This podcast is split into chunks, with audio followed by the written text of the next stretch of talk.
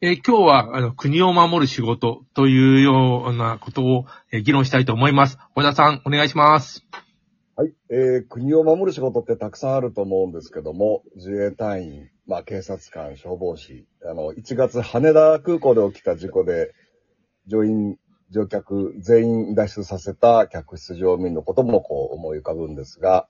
一方で裏金問題でね、政治家、政治家まあ揺れてますけども、政治家っていうのは本来国を守る仕事なんですよね。広い意味で、まあ、すべての仕事が国民を守る仕事だと言っていいと思いますが、今日は、えー、自衛官の仕事、まあ、国防中心ですかね。元自衛官、えー、シュネさんの話を中心に、いろいろ議論していきたいと思います。シュネさん、まず自衛官のこう災害派遣、えー元日に石川で起きた能登半島地震ですね。えーはい災害派遣もこう自衛官の大事な仕事なんだろうなと、もうテレビなどの映像で皆さん自衛官の姿、えー捜索とか、えー救助とか、えー水の食料の補給とかいろいろやられてたと思いますけども、シュネさんは石川の地震と自衛官、どんな面持ちで心持ちで見てましたか？そうですね。私はまだ同期のあの友人が現役で自衛官やっているんですけども、やはりその日のうちに招集をされていましたし、えーそのまま、えっと、現地へ向かう人もいました。はい。あの、現地にこの災害派遣される職種って何かこう、区分けがあるんですかね？災害支援に行く人、あるいはその、おーまあ、いろいろ訓練をする、いろいろあるじゃないですか。はい。どういう人たちがこう、災害に怒られるんですかね？その、例えば駐屯地も全員災害支援できるような訓練がされてるんですか？普段から。そうですね。全員、あの、私が当時いた時は私も災害支援に行けるように訓練はしておりました。で、あのどの実際はい。実際、シュネさんがい行かれたところってあるんですか？私は残念ながら行くチャンスが、あチャンスというか行く機会がなかったですね。あの今回結構ですね、えーまあ、半島の、おーまあ、先端まで道路が、あの、本当、おー少なくて渋滞をして、えー報道陣なんかも相当苦労したりしたんですけど、自衛官の方々も相当、あの、大変だったと思うんですが、はい。こう、どういう暮らしをして、どう支援してるのかって何かこう、わかる範囲で教えてもらっていいですか？そうです。ね。私も、あの、現役ではないので、こうですよってことを、はっきり言えるわけではないんですが、今回調べた限りではメインは、えっと、空ですね。飛行機、航空機を使っての支援がメインだったということで、で、飛行機に物資を乗せて、あとは運ぶ車も乗せて移動をして、で、現地で展開していくっていう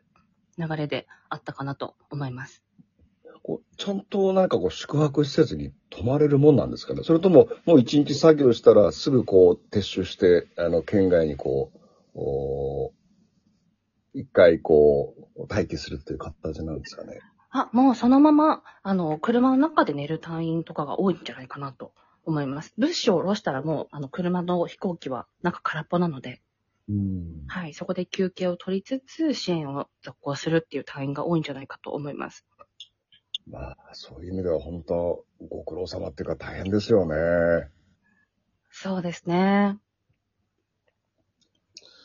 前田さん、あの、気づいたことでいいんですけども、今回の自衛隊いっぱい派遣されたけども、あの、僕が見た限りであんまりあの、自衛隊が、あの、テレビにどんどん頑張って、えー作業してるところが映ってなくて、えーそ、どうですか前田さん見た感じだと、マスコミの内容は？あのお、おそらくですね、今回、先ほどもおっしゃってたように、半島というですね、あの、非常に、今までのね、あの、阪神淡路とか、東北の震災とはちょっと違う。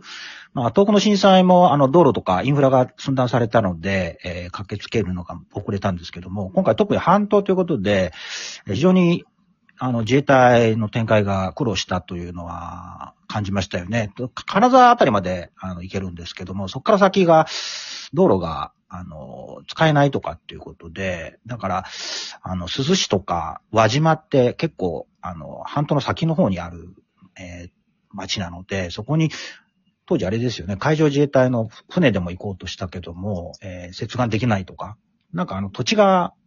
何メートルか上がったりしてるんですよね、あそこの。そうですね。なんで大きい船で近くまで行って、あとはボートに物資を乗せて、ボートで接岸ですね。はい。だから、あの、今までの経験がないような、ちょっとイレギュラーなっていうんですかね、そういうことがあったので、まあこれも今回の経経験にはなって、やっぱは、日本って半島もいっぱいありますからね、こ今後そういう地震とか起こったら、その、今回の経験が生きるのかなと思いましたけどね。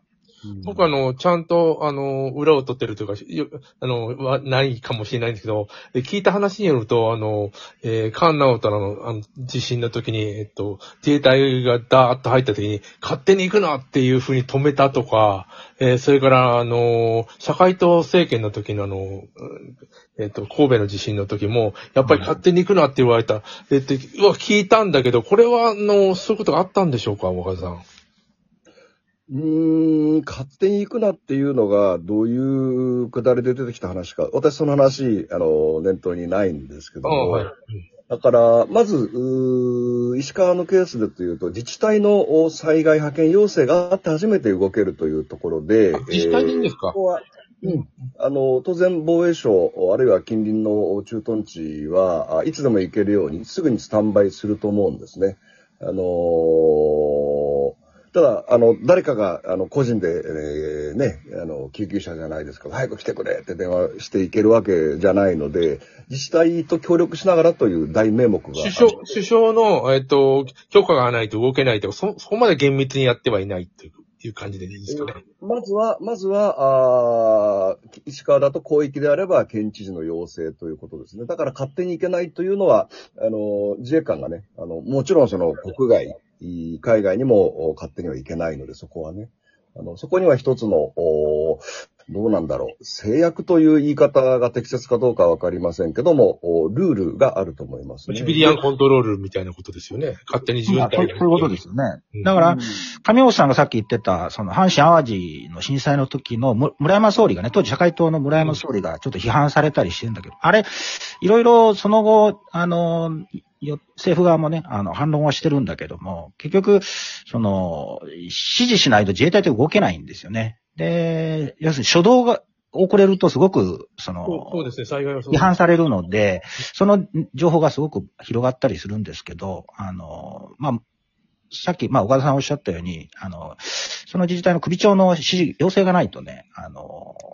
動けないっていうのがあるので、あの自衛隊は、あの、多分もう準備はすぐするんだと思うんですけどね。よく海外にあの、災害に特化した、えっ、と、軍隊ではないけど、あの、自衛隊みたいな組織があるという。日本はやっぱりそ、それつくやっぱり予算的な問題もあって自衛隊を動かした方がいいと、えー、まあ、戦争はしないという前提ですから、あの、いうふうになってるんでしょうか、しねさん。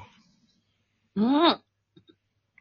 海外に派遣を、今でも、いやいや、か海外ので、え災害に特化した軍隊みたいなものがある。あ、アメリカとかそうですよね。うん。で、別組織がありますよねそれね。うんいや、じそれが自衛隊を、あの、えっ、と、軍隊のような警察のような、なんだろう、災害、災害の時に、えー使うような集団として、な、なんか、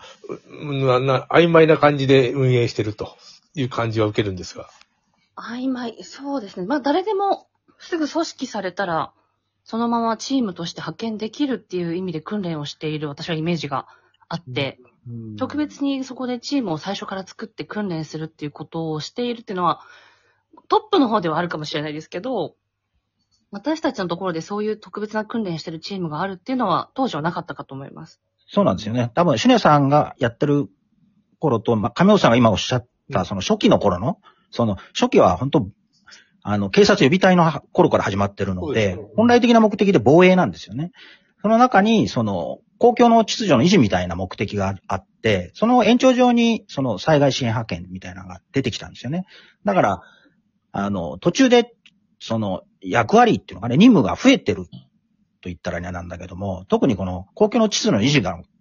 どんどんどんどん増えてきたので、もうはい。国民の意識としてはもう、あの、何か災害が起こると自衛隊頑張ってくれみたいな話になってるんだけど。野田家になってなんかスコップでもうやってますよね。うん、当初は違ってて、あの、防衛だけだったんだけども、まあ、上村さんおっしゃるように、アメリカなんかはそういう別組織があるはずなんですよね。うん。こあの自衛隊はじあの途中で、その、任務を広げたっていうのかな。それでまあ、国民的な、その、しなんていうんだろう、に、人気というか、あの、評価もすごい高まったんですよね。お岡田さん、それは、あの、自衛隊がそういうふうに、えっ、と、国民のために、要するに、戦争しないわけだから、あの、まあ、日々訓練するよりも、なんかこういう、災害の時の訓練をしてくれみたいなことあるんですか？マスコミの考え方としても。うーん、まあ、赤井本さんが言ったようにね、その、まあ、あの、海外の災害とか、まあ、PKO 活動、えー、このお話はまあね、ちょっと深くしたいし、それが、あーむしろね、その国防という意味で、あ、自衛隊員じゃなくてもいいと思うんです。あの、民間のボランティアも、おあるいは警察、あるいは消防の方も、何かね、その海外災害派遣の特別チームなんかを新しく作って、えー各国で何かがあったらすぐこう派遣するような、そんなシステムを作ると、すごく、あ、日本ってありがたいな。例えば中国でね、大きなあ地震があって、ものすごく死傷者が出た時に、いち早く日本からそういう特別チームが駆けつける。あの会社員がちょっとボランティア休暇取っていくのもいいと思います。まあ、ただ訓練は必要ですけどね。まあそういうことを結成できるような、そういうう国になると、まあ、ある種、う本当に国防費を使うのもあれですけど、武器や弾薬を買うんじゃなくて、そういう体制、何かこう、貢献できるような国っていうことになると、とても何かこう、最後日本を攻撃したくなくなるような国になる。っていうのはちょっとね、私もまあ、以前もこんな、あの、持論を展開しましたけども、ちょっと海外の自衛隊派遣っていうのと絡むと、そういう思いが出てきますね。あの、まあ、あの、あれなんですよ。あの、なかなかね、あの、僕も賛成なんですけど、いいことだと思うんですけども、中国は、あの、受け入れてくれないんですよね。ま、またやります。来